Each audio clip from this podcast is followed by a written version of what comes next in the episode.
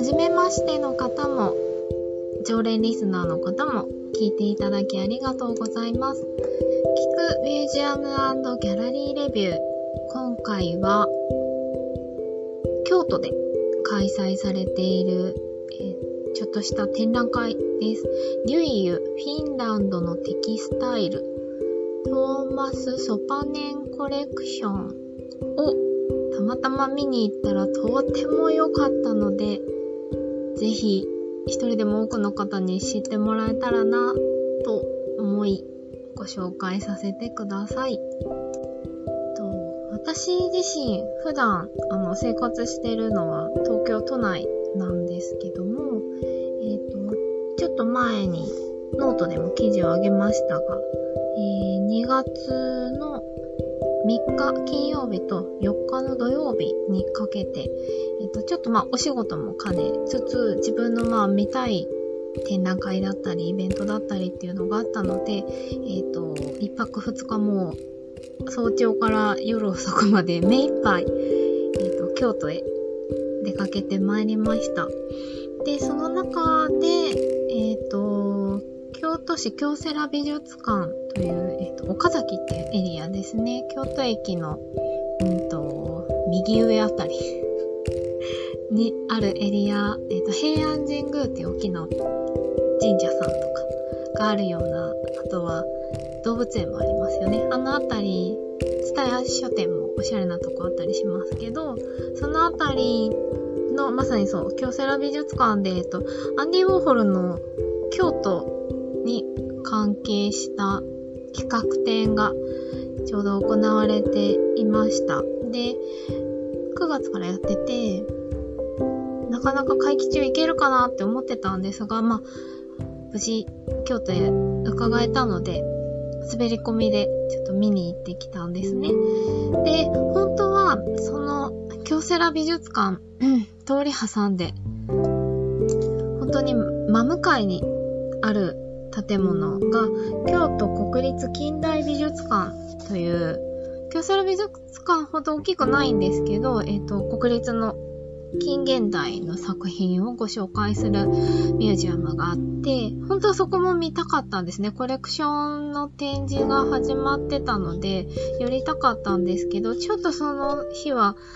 後の予定があって見られなくて、えっ、ー、と、フライヤーだけその関西で行われる企画展のフライヤーがよく置いてあるので、パッとちょっともらいに行きたいなと思って、バスが来るまでの数分にお邪魔して、フライヤーもらって帰ってきたんですね。で、まあバス乗りながらフライヤー見てて、おって思ったのが、このフィンランドのテキスタイル、リュイユというものを、えっと、まとめてご紹介する展覧会のもの、フライヤーでした。で、えっと、リュイユ、リュイユ、カタカナでリュイユって書く感じでフライヤーには書かれてたんですけど、えっと、フィンランドで作られている、今ももちろん作られている、伝統的な、えっと、織物、ラグというよりもタペストリーって感じなのかな？えっと、布を織って作られる造形作品です。えっと、フライヤーパッと見た時も、うん、素敵と思ったんですよね。ちょっと凝った作りのデザインと紙質が作られ、使われていて、あのー、文字、フォントも素敵だし、掲載されている作品たちも、まあ、ラグとかタペストリーって聞くときっと長方形とか、まあ、正方形とかそんなイメージだと思うんですね。で、うんと、毛糸とかでモフモフしてる感じをきっと皆さんイメージされると思うんですけど、それだけじゃなくてちょっとうんと造形がうーん鳥の羽みたいな形してたりガウンみたいな形してたりちょっと何とも言い難い形をしてたりいろいろな、えーと、形もあれば、えーと、織り込まれて作られている模様柄もとっても特徴的なんですねいわゆるとフィンランドといえば、まあ、テキスタイルデザイン、もともとデザインとっても素敵ですよね。フィンランドデザインってお好きな方きっとすごく多いと思うんですけど、まあその流れを組むような、あの、なんとも言えない温かみがあって優しい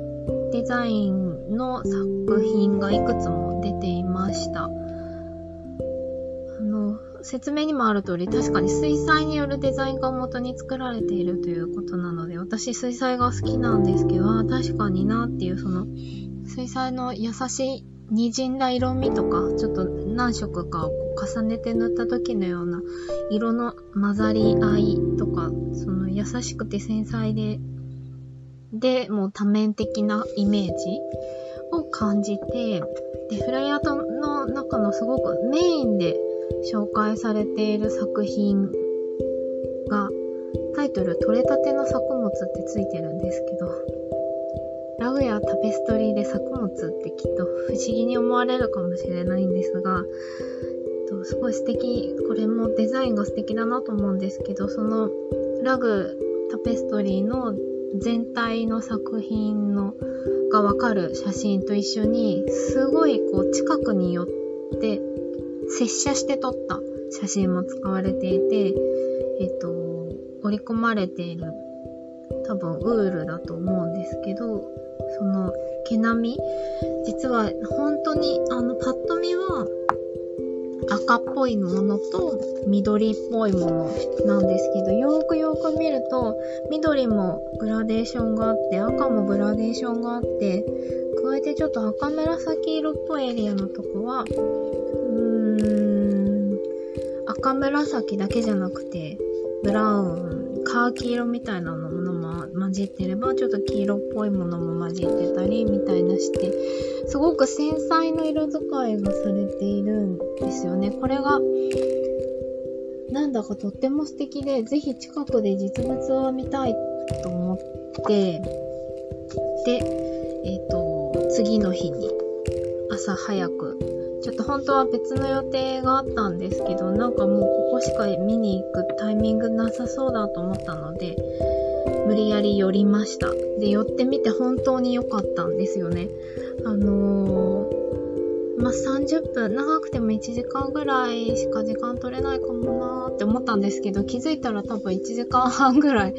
見ちゃってたんですが、慌てて次の予定に向かったんですけど、いや、本当に見てよかったです。あの、写真、フライヤーの写真確かに綺麗に、本当に綺麗に撮影されてるんですけど、もうこれは絶対に現物を近くでじっくり観察していただきたいなって本当に思いました。えーと、改めてちょっと自分が見た感動をいろいろペラペラ喋っちゃったんですけど、リュイユっていうのはそもそもそう最初に申し上げた通り、フィンランドで織り、織られているテキスタイル、布、ラグね、です。えっ、ー、と、もともとは、実はすごく歴史があるものなんだそうです。なんと1200年ぐらい前に、えっ、ー、と、フィンランドを、イメージしていただくと、まあ、北半球の、えっ、ー、と、イギリスとかアイルランドとか、ちょっと上の方の国ですけど、まあ、いわゆるスカンジナビアと呼ばれる海のエリアにいた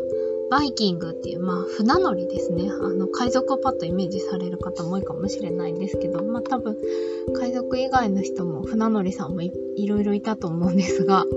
えっと、そのバイキングの皆さんが、その、船の上で、えっと、寒さから身を守るためのブランケットとして使っていたのが始まりなんだそうです。で、えっ、と、フィンランドだと、最初はベッドカバー、いわゆるキルトって呼ばれるベッドカバーとして使われていたんですね。なので、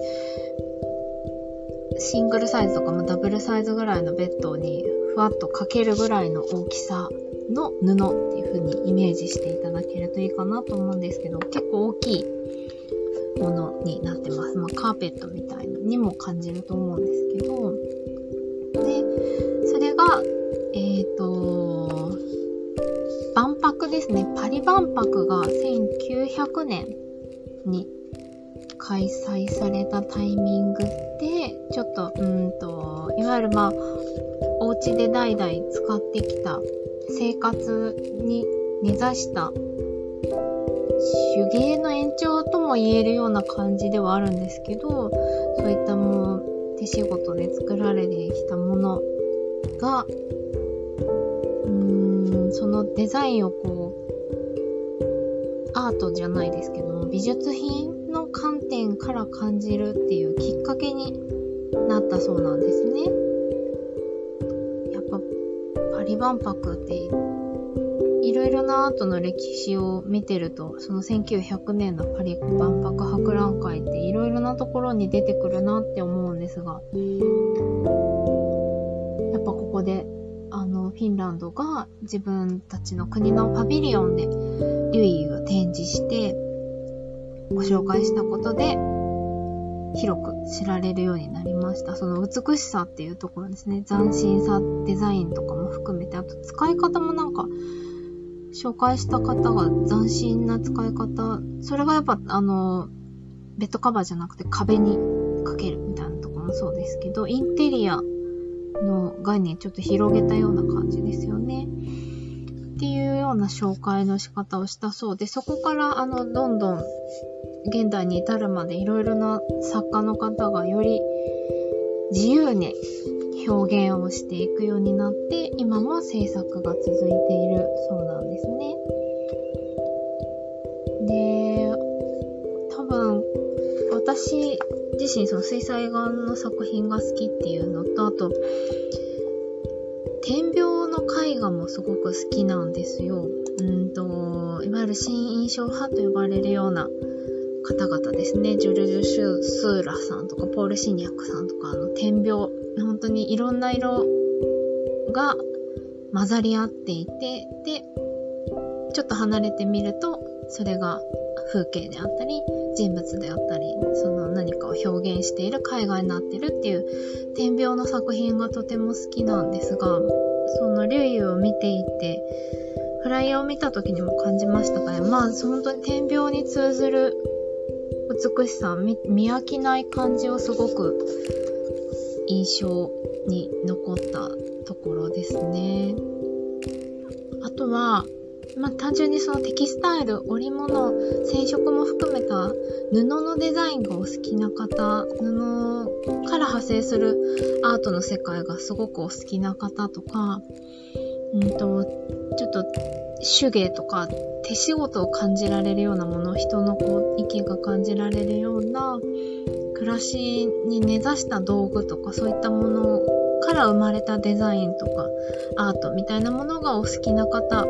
には本当におすすめだなと思います。多分、フライヤーをご覧になったら、あとは、えっと、京都国立近代美術館のホームページのリンクも貼っておきますので、ご覧いただければきっと、おって思ってくださる方が多いんじゃないのかなと思うんですが、そういったものを好きな方はぜひぜひ足を運ばれてみるといいんじゃないかなと思います。そしてもちろん、えっと、フィンランドのデザインがお好きという方にもおすすめです。で私自身このリュイユというものの存在をこの企画展に見に行って初めて知りました。そういうものがあるんだっていうのを全然知らなかったんですけど、まあ、なので、そういった意味でも見に行って本当に良かったなと思います。で、えっ、ー、とこの展覧会、そのルイを紹介するの、日本で実は初めての企画だそうです。で京都で、え、ー、と、つい先日始まったばかりですね。1月28日にスタートして、4月16日の日曜日かな？まで、4月16日まで開催されています。で、その後、4月29日から7月17日まで、山形の東根市美術館で巡回して展示が行われるそうです。ちょっと2箇所だけが若干もったいないもったいないんですけど、あの、日本で初めてのご紹介ということもあるので、もしどちらか足運ばれるタイミング、お近くまで行かれる方がいらっしゃれば、ぜひぜひ、ぜひ見てほしいと思います。えーと、京都会場、ちなみにチケット代が、いいんですかっていうぐらいお安いんですよ。あの、コレクション展のコレクションギャラリーの企画の一部でご案内する企画展になっているので、なんと、大人430円、大学生130円です。なので、高校生以下と18歳未満の方と65歳以上のシニアの皆さんは無料になっております。えっと、この料金で他の、えっと、だけじゃなくて、ちょっと広めのエリア、コレクションがいろいろ見られるようになってるんですけど、その作品全部ご覧いただけますし、えっ、ー、と、京都国立近代美術館企画展が間もなく、あ、もう始まってますね。えっ、ー、と、きっとこれは、リュウユのフライヤーよりもいろんなところできっと皆さん目にされてるかもしれないんですが、海野省忠夫さんっていう、えっ、ー、と、近現代、近代ですかね。あのー、なんとも言えない 独特の世界の、うんと、日本画って言っていいのかなそうですね。一応日本画家と紹介されています、海野省忠夫さんっていう男性の方なんですけど、えっと、大正時代から昭和にかけてまさにこの京都で活躍されていた画家であり、晩年は、えっと、渦政で時代劇の衣装とか美術みたいなところの、えっと、時代交渉とか美術、歴史、衣装交渉みたいなことを手掛けてらしたという方なんですけど、その方の企画展が予定されています。あの、東京だと怪しい絵展っていうのを、モマット、あの、竹橋の東京国立近代美術館で行った時、2021年か。あれ？そうですね。あの時にメインビジュアル、ポスターで結構使われてて、ざわっとした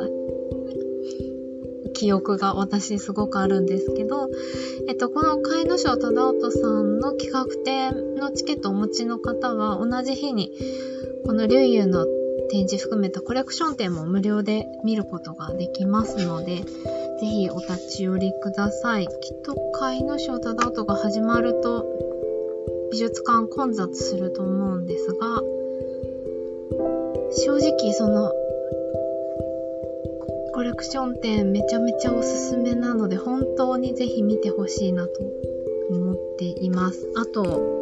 私はもう一瞬で虜になってしまったので、図録もその後1階のミュージアムショップで買ってきました。図録も紙、フライヤーと同じような紙を使っていらして、写真もそうですし、あの、論考を含めて中充実しています。ほぼフルカラーで、お値段1540円でした。これは結構貴重なんじゃないかと思います。その、リュイユというものを、なかなかその日本で初めての展覧会ということもあって、多分先行している書籍、紹介しているものってきっと少ないと思うんですよね。なんか何度見ても本当に素敵で、実は3月もう一度京都にお邪魔できる予定が立ったので、もう一回行ってみたいなって思ってるぐらいすごく素敵でした。もう、美術館を開いてすぐに入ったので、誰もいないとこで、結構間近でじーってずっと見てたんですけど、で、えっと、写真撮影も OK になっていたので、本当に何枚撮るんだっていうぐらい写真をいっぱい撮ってきて、今、まあ、データ見ながら、図録見ながら思い返しているんですが、いやいや、本当に素敵でした。でもやっぱり実物もう一回見たいなって本当に思う素敵な展示でした。ほんと、あのー、何度も言いますけど、作品流油1枚が本当に大きいんですよ。絵画で言えばキャンバスだとその200号サイズぐらい大きいですよね。本当あのー、これはやっぱり美術館の空間で現物をご覧になるといい鑑賞体験になるんじゃないのかなと思います。まあ、絵画とかももちろんね、現物近くで見る良さって本当にあると思うんですけど、また、糸、テキスタイルっていうもので見ると、絵画とはまた全然違うそのぬくもりだったりとか、色の表現だったりとか、その複雑さっていうんでしょうか、奥深さと言いますか。ずっと見てて飽きないぐらい、本当に心に残りました。あとは、私はふと、あのー、岡山の倉敷にある、根付いている民芸で、倉敷ノッティングっていうものがあるんですけど、それもまさにこう、手織りの織物で、うんと、よく椅子の座面とかに、まあ主に使われるんですけど、ふっかふっかの、で、柄が、あの、素敵な模様が織られている